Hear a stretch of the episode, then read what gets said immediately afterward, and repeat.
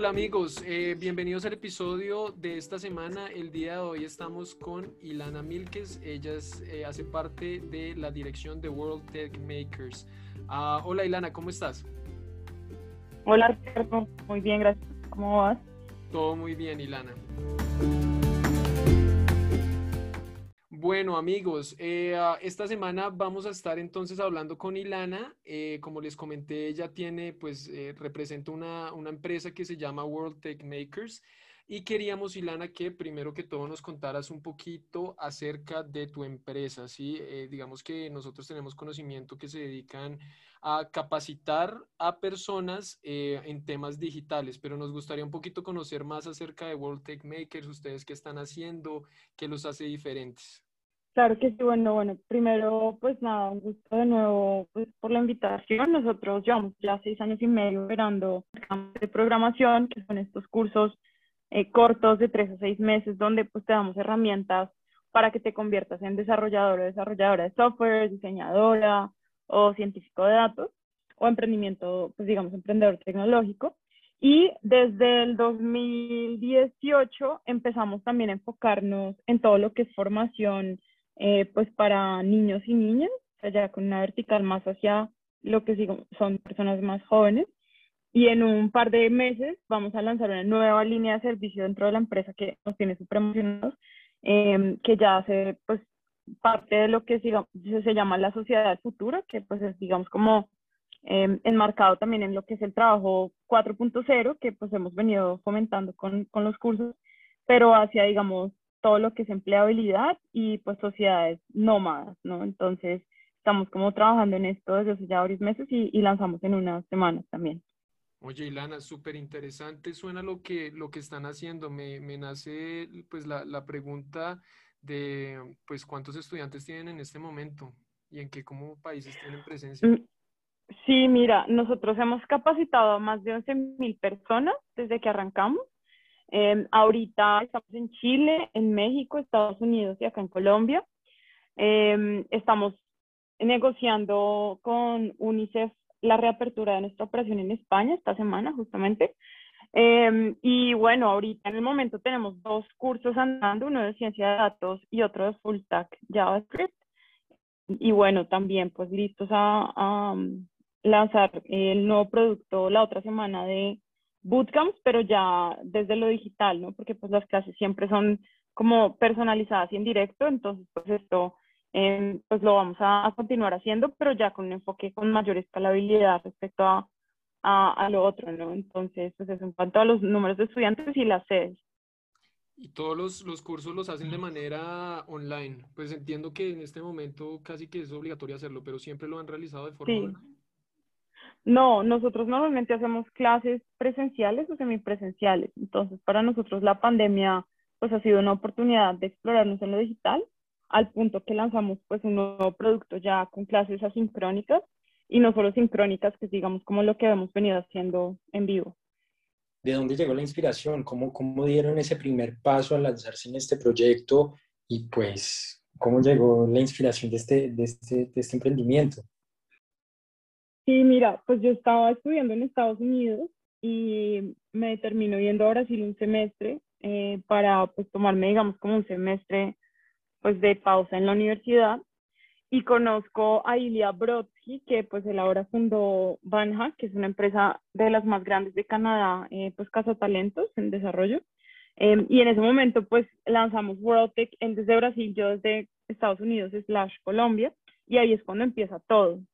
Eh, ¿Por qué? Porque pues pensamos que la educación es una forma no solamente de cómo transformar, sino también de pues, cerrar brechas digitales y sobre todo un modelo pues muy distinto eh, a la educación tradicional, donde pues digamos el ciclo es más largo, los contenidos no siempre son relevantes eh, y las metodologías no siempre son tan como aterrizadas a la industria. Entonces, pues estas son como la serie de razones que hace que nosotros decidamos cómo lanzar la empresa eh, y bueno, ya desde ahí, pues digamos, hemos, em, hemos lanzado nuevas verticales, pero siempre con la, la, el propósito de pues, buscar siempre alinearnos pues, con la innovación, pero también con las nuevas eh, dinámicas del mercado. ¿no? Qué interesante. Eh, me surgió otra pregunta y es, Sí. Um, no sé, o sea, cuando ustedes estaban lanzando al, al, mercado, seguramente ya había otros competidores y no sé hasta qué punto se diferencian ustedes, por ejemplo, de Platzi, de Creana, de, no sé, diferentes plataformas también como de capacitación. ¿Cómo es eso? Sí, mira, pues eh, cuando lanzamos los bootcamps en el 2014, de hecho, fuimos el primer bootcamp en América Latina, o sea, digamos que fue una nueva categoría, ahora ya eso se considera una industria en la vertical de educación, y por casi dos años éramos los únicos bootcamps eh, en literal toda América Latina. Em, dentro de lo que es, digamos, como plataformas de e-learning, que pues son Platzi y las que tú mencionaste, la mayoría de veces pues los contenidos son pregrabados eh, y pues nuestro enfoque siempre ha sido muy de clase como pues en directo, ya sea pues presencial o, o digital y aparte pues garantizando el 100% de empleabilidad. es decir, que nuestros estudiantes todos terminan con ofertas de empleo, con empleos una vez culminan los procesos de formación con nosotros. Y pues es algo que sabemos que muchas de estas e-learning pues no ofrecen, sobre todo porque pues ellos le apuntan más a temas como de volumen em, que, que, digamos como de empleabilidad, ¿no? Entonces eso es como un gran diferenciador. Eh, ahorita justo la otra semana, en el marco de la feria educativa esta de Matricúlate, que agrupa pues a todas las universidades del país y bueno, el sector privado y público, vamos a lanzar nuestra nueva herramienta que es una plataforma justamente de e-learning, pero donde nosotros nos enfocamos muchísimo en desarrollar lo que llamamos el oráculo 4.0, que es como pues un sistema adaptativo que personaliza tu ruta de aprendizaje, personaliza tus empleos, tus mentorías, tus contenidos, em, y pues entramos a competir en directo con estas e-learning tradicionales, porque pues muchas de estas se han limitado a grabar contenidos y ya, pero en realidad no están innovando ni con inteligencia artificial, ni adaptabilidad, ni tampoco, digamos, con métricas como el de la empleabilidad, que eso para nosotros es súper importante, ¿no? Entonces, eso es como algo que se viene la otra semana. Te quería preguntar, es una, muy interesante lo que tú hablas del oráculo para formar como todo el, el tema del, del, del, del objetivo de carrera. Entonces, digamos, también ustedes son una herramienta adaptada a aquellos profesionales que quieren cambiar, digamos, de orientación profesional que han estudiado, por ejemplo, una ingeniería tradicional y quieren meterse todo en, este, en este mundo de la programación? Sí, pues mira, digamos que ahorita hay, hay, un gran reto que yo creo que pues tenemos todos los profesionales y es que independiente de lo que hayas estudiado, la tecnología ya permeó eh, pues muchas disciplinas, ¿no? O sea, por ejemplo, en la misma ingeniería, pues cada día salen nuevos idiomas eh, pues, de tecnología, te toca estar reinventándote. Lo mismo en diseño, siempre hay nuevo software para diseñar. Em, y obviamente, pues digamos, si vienes de una, de una em, industria más tradicional, pues con más veras aún, si quieres mantenerte, digamos, un poco como a la vanguardia y pues con las competencias digitales adecuadas, que pues ha acelerado mucho esta pandemia, eh, pues definitivamente vale la pena que, que lo observes. Nosotros como empresa nunca nos hemos sesgado, digamos, como a tienes que ser un ingeniero para empezar, o sea, de hecho, desde el principio, cuando arrancamos, teníamos una diversidad de carreras muy chévere, o sea, por ejemplo, diseñadores, artistas, hasta sociólogos, veterinarios que pues tomaron bootcamps, ingenieros también que pues tenían su ingeniería, pero en realidad no sabían nada de programación, entonces digamos que siempre hemos intentado estar muy abiertos porque pues pensamos que justamente las carreras tradicionales muchas veces encasillan, pero en realidad no necesariamente están desarrollando competencias Em, de manera ni transversal ni tampoco pues relevante al mercado, ¿no? Entonces, pues por ahí intentamos, intentamos mantenernos siempre como abiertos a, a, los perfiles independientes de la edad y de la carrera. Te quería preguntar, eh, um, bueno, con respecto al crecimiento de la marca y de ustedes como empresa, de pronto, ¿cuál ha sido el canal o la estrategia de crecimiento que más les ha permitido crecer? No sé si es eh, media, o sea, anuncios, por ejemplo, o email marketing, eh, influencer marketing, no sé, ¿qué, ¿qué canal ha sido como el más efectivo para ustedes? Sí, mira, nosotros, la mayoría de nuestros clientes han sido institucionales, o sea, de hecho, casi que el 90% de nuestros ingresos son institucionales, por eso muchas veces, pues, gente, digamos, o personas particulares no necesariamente, pues, nos conocen, porque pues nuestro cliente principal son o empresas o pues digamos como universidades o sector público, ¿no? Esos son digamos como los tres. y ha funcionado bien, o sea, dentro de lo que es, digamos, como la sostenibilidad. Ahorita con la, el lanzamiento de las nuevas marcas, vamos a lanzar con tres influencers eh, que entre todos tienen pues más de 25 millones de, de mm, seguidores. Esto es en junio con eh, la marca de eh, pues los kits, que es como un poco la evolución de lo que te decía anteriormente de la formación para niños y niñas, o sea, ya lo evolucionamos más a temas de cambio climático y mucho más abierto a otros, digamos, como otras edades. Y esto lo lanzamos a mitad de año. No te puedo decir con qué influencers, porque pues digamos que es confidencial, pero con marcas súper potentes y ahí va a ser más que todo un tema de esas alianzas con empresas em, muy grandes, multinacionales y estos influencers, ¿no? Em, y la otra semana lanzamos la nueva plataforma que es, digamos, como la extensión del tema de los bootcamps, eh, también con una alianza con Matricúlate, que es una entidad que agrupa a todas las universidades a nivel nacional, em, también, eh, pues digamos, a más de ocho secretarías del distrito que van a estar presentes, el ministerio, obviamente, em, y el sector privado. Entonces, siempre nos hemos enfocado mucho como en alianzas B2B como B2B, como estratégicas desde lo que es institucional em, y temas muy orgánicos. O sea, digamos que de hecho gastamos muy poquito en pauta, o sea, casi no invertimos en, en mercadeo em, y buscamos siempre es como centrarnos en comunidades que se consoliden y también pues marcas que, que estén buscando como los servicios, ¿no? Y esto muchas veces es bastante como manual, pero pues nos ha dado resultados. Yo tenía una pregunta, digamos que nosotros acá en el podcast hemos tenido invitados precisamente que tienen su proyecto en B2C, en B2B, pero algo interesante escuchándote hablar es que ustedes también tienen una gran conexión con el sector institucional, pero también gobierno. Entonces yo quisiera saber si tú tienes tres consejos o unos consejos claves para un emprendimiento que quiere comenzar con el sector gobierno, un producto que puede interesar al, al sector gobierno, pero pues de pronto pues no es un tema fácil de manejar. No sé cómo hicieron ustedes para incursionar con este, con este cliente, o sea, comenzar a, a manejar eh, proyectos con, con sector gobierno. Sí, mira, pues nosotros en realidad empezamos fue con sector privado, o sea, cuando el primer año, eh, y de hecho pues nos mantuvimos, y al día de hoy nos mantenemos autofinanciados, que eso es algo que para nosotros ha sido muy importante porque demuestra que hay, digamos, como un, un negocio real Em, nosotros cuando empezamos así, así, pues digamos ya hace un tiempo, el primer año fue solo sector privado. Decidimos trabajar con el sector público, pero nosotros trayendo los recursos. O sea, conseguimos un financiador que fue el Banco Mundial y le dijimos a la Secretaría de Medellín eh, y a Ruta N y a, Fundación IPM que teníamos pues más de 150 mil dólares que íbamos a poner para hacer un piloto con ellos y que ellos pues no tenían que poner sino la gente Em, y eso pues les gustó mucho. Em, no hubo, digamos, como transacción con el sector eh, público, porque pues eso fue directo, digamos, como a, los beneficiarios, pero fue, digamos, como el comienzo de como nuestro primer, por decir, eh, nuestra primera colaboración con, con el sector público.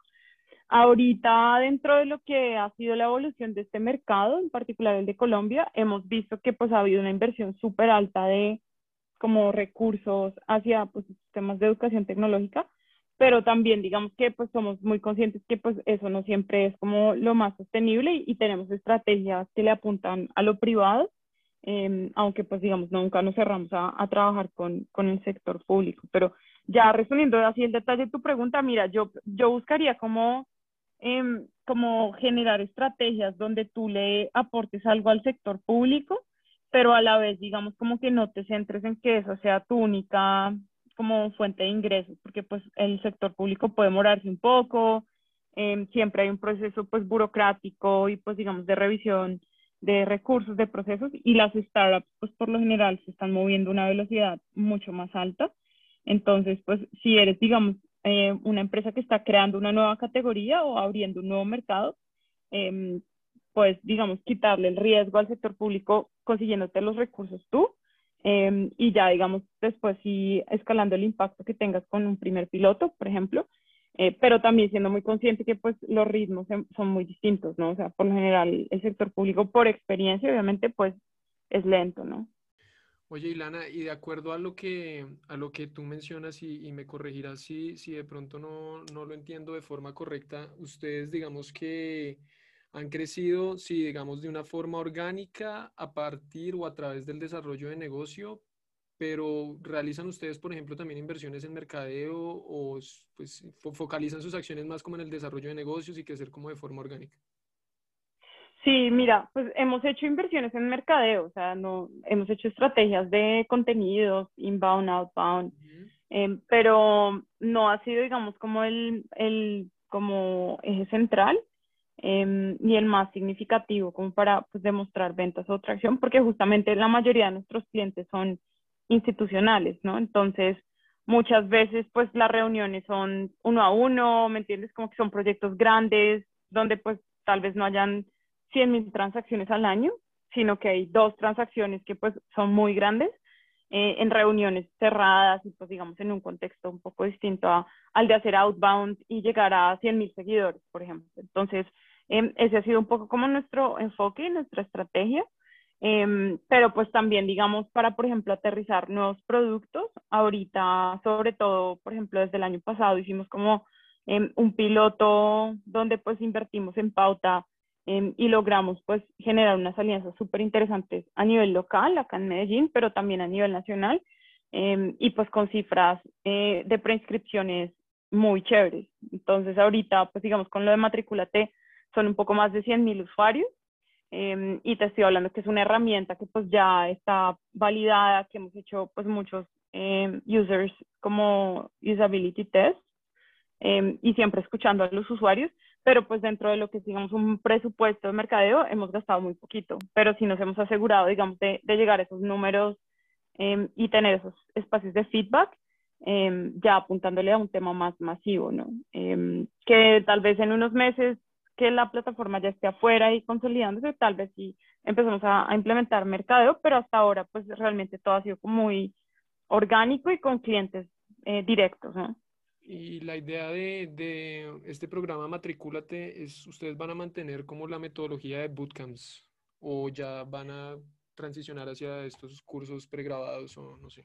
Mira, e, eso es más una herramienta de analítica de talento o sea, más que ser nosotros, digamos, como unos proveedores de contenido, que igual, pues, lo que te decía, en Chile, por ejemplo, hacemos bootcamp, em, pero lo vemos más como una herramienta para analizar el talento de tu empresa, de tu universidad, em, y en base a eso tomar decisiones, ya sea crear contenidos o, pues, digamos, de em, empoderar a tus estudiantes o empleados con algunas herramientas o habilidades digamos que hay como un cambio de como perspectiva por ese lado. Em, y dentro de lo que es, digamos, como nuestra, nuestro objetivo es que las universidades todas se apropien de la metodología de los bootcamps, porque pues las universidades las vemos como unas aliadas muy potentes que tienen además pues unas capacidades de, de ejecución interesantes, pero que no siempre tienen el conocimiento de cómo aterrizar estas nuevas, digamos, metodologías y estos nuevos como programas, ¿no? Entonces, eh, pues sí tenemos ya varias alianzas eh, en marcha y la meta ahorita, pues dentro de lo que es esta vertical de negocio, es ayudar a muchas universidades a apropiarse de, la metodología. Sí, yo te tenía una pregunta, digamos que, no sé, pues teniendo que tú tienes clientes corporativos donde supongo el objetivo de ellos es entrenar su personal y mantenerlo actualizado o hacerle ganar competencias en programación y todos estos temas de tecnología. De pronto tienes un caso de éxito que nos quieras compartir donde a partir de una metodología de enseñanza que ustedes desarrollaron, una capacitación que dieron específicamente a una empresa, ayudaron a esa empresa a dar un salto significativo en sus competencias, o sea, todo su personal en sus competencias que se vio, digamos, para la empresa tangible en un proyecto realizado?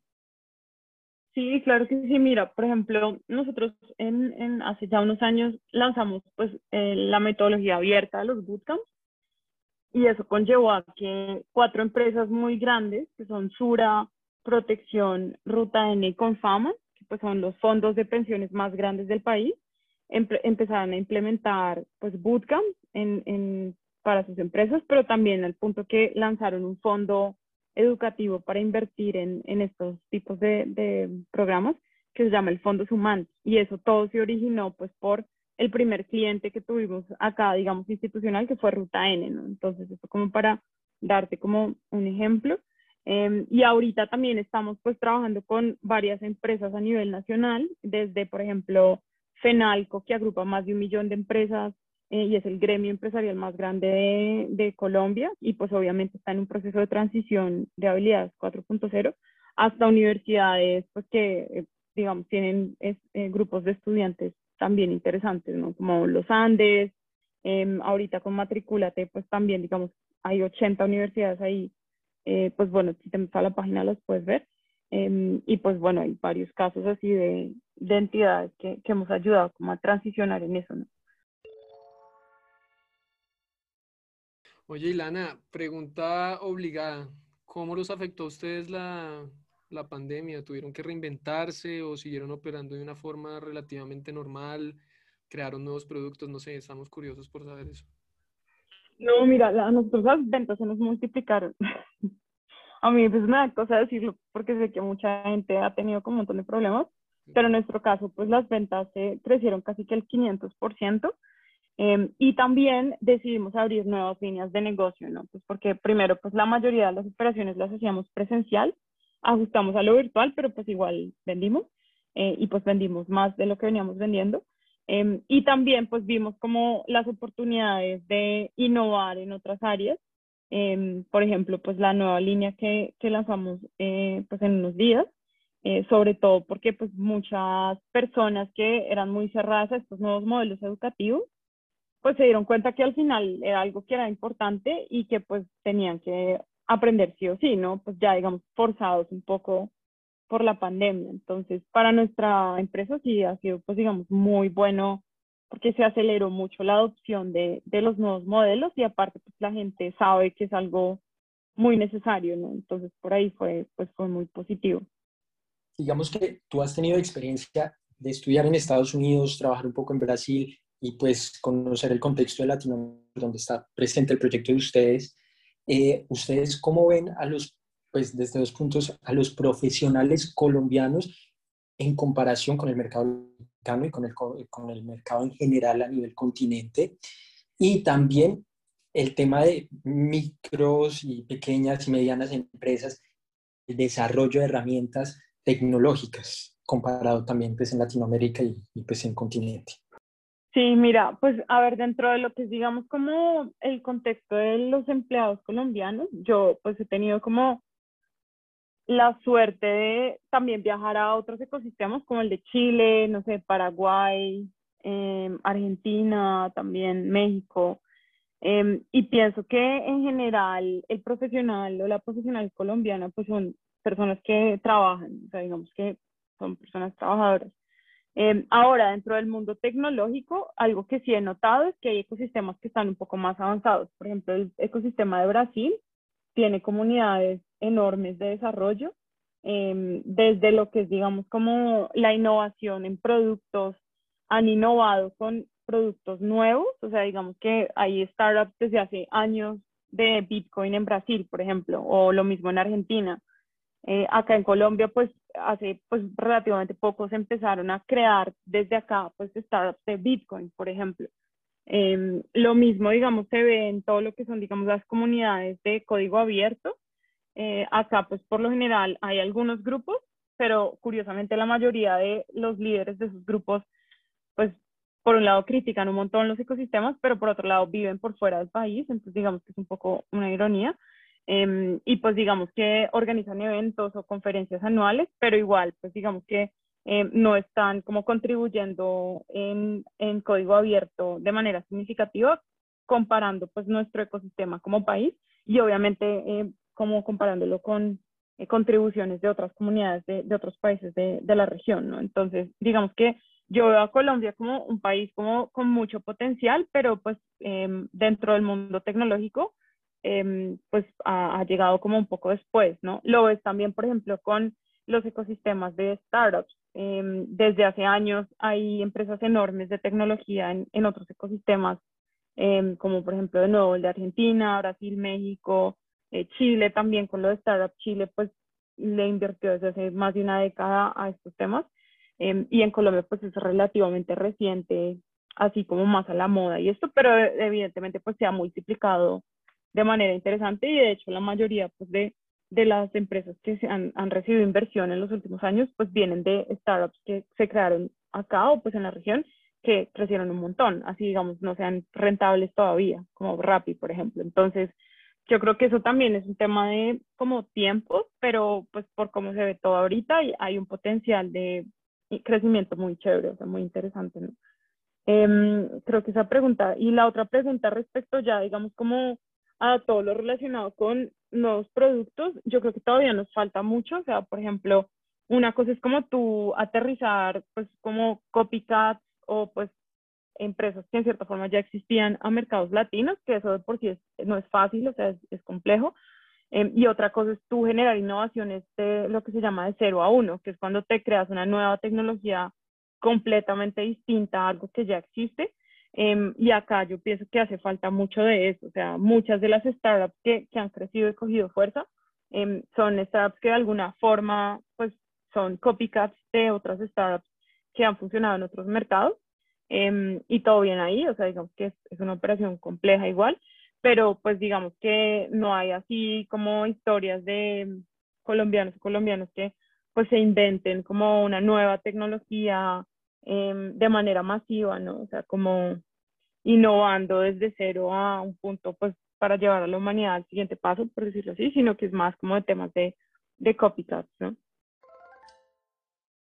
Uh, Ilana, y te quería preguntar, eh, tú has tenido la experiencia ya con tu marca de, de, entrar a nuevos países y abrir nuevos mercados. ¿Cómo fue esa experiencia? ¿Cómo decidieron qué países abrir? O sea, conocemos muchas marcas y nosotros pues también inclusive con, con pues una marca en el pasado como que siempre nos veíamos limitados al mercado que ya conocíamos y siempre decíamos, bueno, abramos otro mercado diferente, pero como que uno siente mucho, se siente muy limitado geográficamente. ¿Cómo fue para ustedes toda esa experiencia de llegar a nuevos mercados, a nuevos países? Sí. Mira, nosotros, nuestro primer mercado fuera fue Chile, porque los de Startup Chile pues, nos invitaron a, su aceleradora y lanzamos la operación desde ahí. Em, y de por sí ya, digamos, Chile hace seis años pues era un mercado dentro del mundo de América Latina desarrollado, ¿no? o sea, desde el lado de emprendimiento y tecnología. Eh, y pues fue interesante porque pues entramos con Startup Chile, que pues es una red de diferentes organizaciones y pues personas, entonces por ahí fue súper interesante, generamos, empezamos a generar ventas, o sea, fuimos rentables y eso. Eh, luego el otro mercado que abrimos fue en México a través del TEC de Monterrey, que es una universidad pues, de allá muy grande, que nos invitó a abrir la operación allá. Entonces fue algo muy similar con los estudiantes del TEC, ya teníamos un mercado como tal, eh, y así fue como pues llegamos a México. Eh, una cosa fue abrir la operación, sostenerla un año, pero después recogimos la operación pues, porque nos fuimos literal a enfocarnos a otro mercado que fue el, el mercado español. Eh, y bueno, ahí sí aprendimos un montón de cosas porque pues arrancamos, pero no nos, no nos fue muy bien. O sea, intentamos sostener la operación y, y no nos fue muy bien. Y fue un tema desde mi perspectiva pues tanto coyuntural, porque pues estábamos en Barcelona en la época de la revolución, hace unos años que querían, como que, eh, digamos, independizarse de, de, España, entonces habían protestas todo el año a toda hora. Eh, y por otra razón principal, que fue que pues el equipo base que pues nosotros teníamos de producto, empezamos a enfocarlo en otras cosas y ahí pues digamos, eh, nos volvimos a retomar, digamos, la operación acá em, sin pensar tanto en crecer y pues abrir un nuevo mercado, sino recoger y centrarnos en profundidad de los mercados que ya estábamos. Entonces, esa operación de España pues la terminamos recogiendo. Eh, y cómo fue, pues ahí, esa, a diferencia de Startup Chile y del TEC de Monterrey, esto sí fue como nosotros que fuimos, vimos que había una posibilidad de pues entrar eh, y lanzamos, ¿no? Eh, fue, digamos, como ya una apuesta, pues un poco como a ciegas, em, que pues no, no funcionó mucho, em, pero pues que nos trajo un montón de lecciones, ¿no? Pero, pero sí fue bastante distinta a la otra la otra forma de, de operar que pues eh, veníamos haciendo para abrir mercados. Bueno, y eh, um, te quería también preguntar con respecto, bueno, tenía dos preguntas de hecho. Eh, um, lo primero sería como el negocio o el hito, la cuenta de tu negocio que de pronto cerraste y que más te sorprendió. No sé si por el valor económico, como por el valor, el, el, significado que tenía esa cuenta. Y te quería preguntar también como por la mayor, en Colombia decimos la mayor embarrada o de pronto, sí, ya, pues ya mencionaste el caso de España, que de pronto no sé si sea una embarrada, pero sí de pronto fue un mercado el que no se comportó como ustedes esperaban, como esas dos cosas, como el hito que más te sorprendió y la, de pronto el que eh, un poco más te decepcionó. Mira, el hito que más me sorprendió, em, no, yo creo que hay que regresar a, al 2015, porque nosotros ese año, pues literal, imagínate el contexto, hace pues seis años, nadie hablaba de educación tecnológica y menos como pues de esta forma, ¿no? Em, y nuestro primer cliente por fuera de, pues, de los privados fue Ruta N.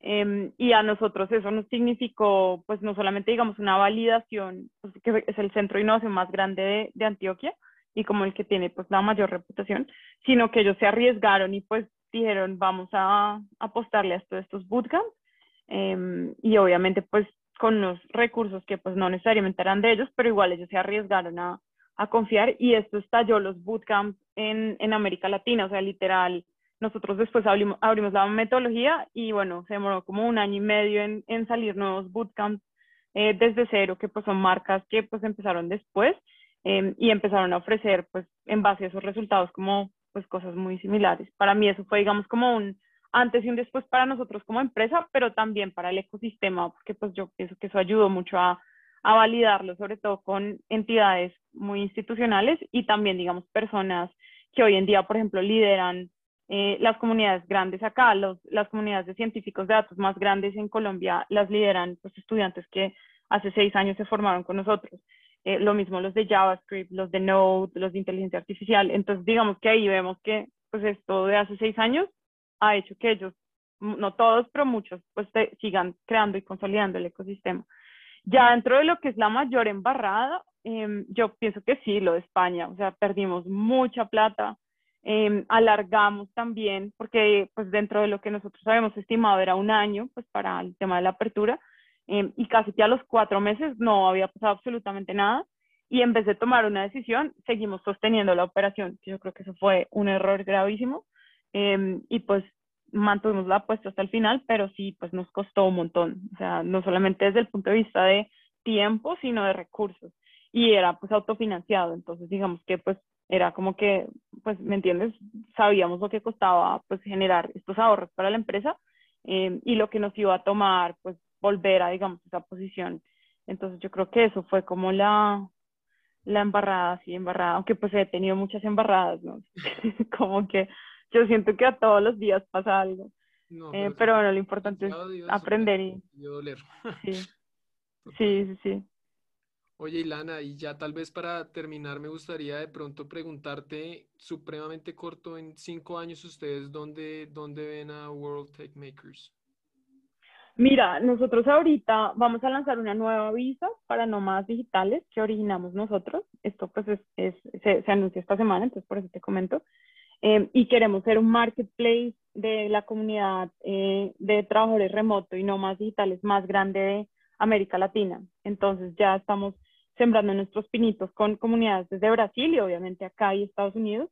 Eh, y dentro de lo que es nuestro enfoque, a mitad de año, pues con las alianzas que te mencioné, estamos construyendo la infraestructura de eh, cambio climático de América Latina para créditos de carbono, que es como una nueva línea que abrimos alrededor de educación, alrededor de cambio climático, eh, pero que combinamos con todo este tema de nómadas digitales, ecoturismo y pues formación. Entonces es como posicionar la empresa, em, no solamente digamos con lo que lanzamos esta semana eh, dentro de lo que es la comunidad, sino también nuevas verticales de negocio en industrias pues diferentes al tema educativo y, pues siempre buscando como primero sostener la operación y ahí sí escalar, ¿no? O sea, generando ventas desde el día uno.